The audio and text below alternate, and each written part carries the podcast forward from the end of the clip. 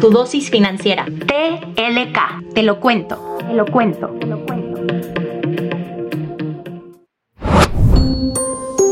Te damos la bienvenida a tu dosis financiera. Mi nombre es Paulina de la Parra y esto es Teleca Podcast en colaboración con GBM. El día de hoy vamos a hablar de las bases a tomar en cuenta para invertir, el dinerito que se nos va en parquímetros y estacionamientos y finalmente cómo entender las fibras. ¿Comenzamos? Hashtag ya no quiero crecer.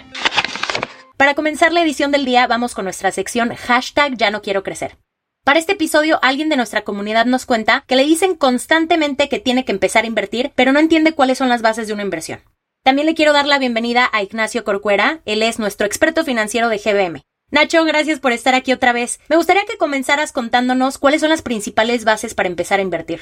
Hola Pau, muchísimas gracias. Pues hay un dicho muy popular que dice que el mejor momento para invertir fue ayer y el segundo mejor momento para invertir es hoy. Y para hacerlo, no es necesario que te vuelvas un experto o una experta, pero sí es necesario comprender un par de conceptos básicos. El primero creo que lo más importante es definir cuáles son tus objetivos financieros. Es decir, para qué estás ahorrando. Para comprarte una casa, pagar un posgrado, un coche o simplemente estás ahorrando para aumentar tu patrimonio. Esto lo que va a hacer es que te va a permitir saber cuánto riesgo puedes tomar para cada una de tus inversiones.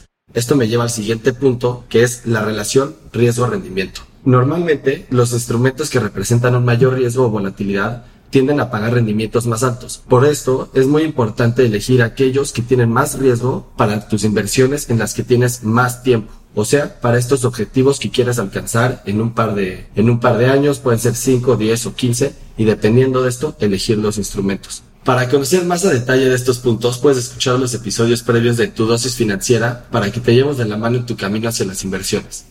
El gasto hormiga. Para nuestra sección El gasto hormiga de hoy, nuestra comunidad nos cuenta que gastan muchísimo dinero en el pago de parquímetros y estacionamientos. Como siempre, tenemos algunas recomendaciones para que este gasto no te rompa el presupuesto del mes.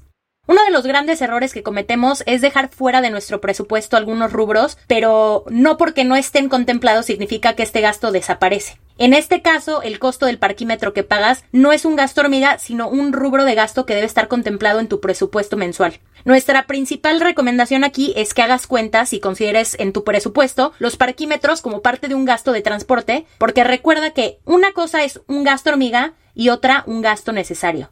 Con peras y manzanas. Finalmente, para la sección con peras y manzanas, tenemos una pregunta súper importante, Nacho. ¿Cómo podemos entender las fibras? Buenísimo, Pau. Claro que sí. Lo más importante es irnos un paso atrás y platicar sobre las inversiones en bienes raíces. Muchos crecimos con la idea de que invertir en bienes raíces es la mejor inversión del mundo. Sin embargo, comprar una propiedad no es la única manera de hacerlo. A partir del surgimiento de las fibras, más personas pueden participar en el mercado inmobiliario. ¿Qué son las fibras? Las fibras son fideicomisos de inversión en bienes raíces en México. En términos generales, el objetivo de dichos fideicomisos es la adquisición o el desarrollo de propiedades o inmuebles. Con esto, los inversionistas van a obtener las ganancias de la apreciación de estos títulos de cada fideicomiso y además van a tener el beneficio de recibir todos los dividendos que estos, que estos fideicomisos vayan a entregar. Es decir, que las fibras van a repartir entre todos los inversionistas los ingresos que estén generando. En México existen fibras como instrumento de inversión que se enfocan en diferentes segmentos del sector inmobiliario, como oficinas, industrial, en el sector hotelero, comercial y también de almacenamiento. Otra ventaja de las fibras es la, la, diversificación, ya que al invertir en una única zona, en una única fibra, puedes obtener exposición a una gran cartera con muchas propiedades. Nacho, te doy las gracias por todo tu tiempo y tus recomendaciones. Sabes que es un gusto siempre hablar contigo.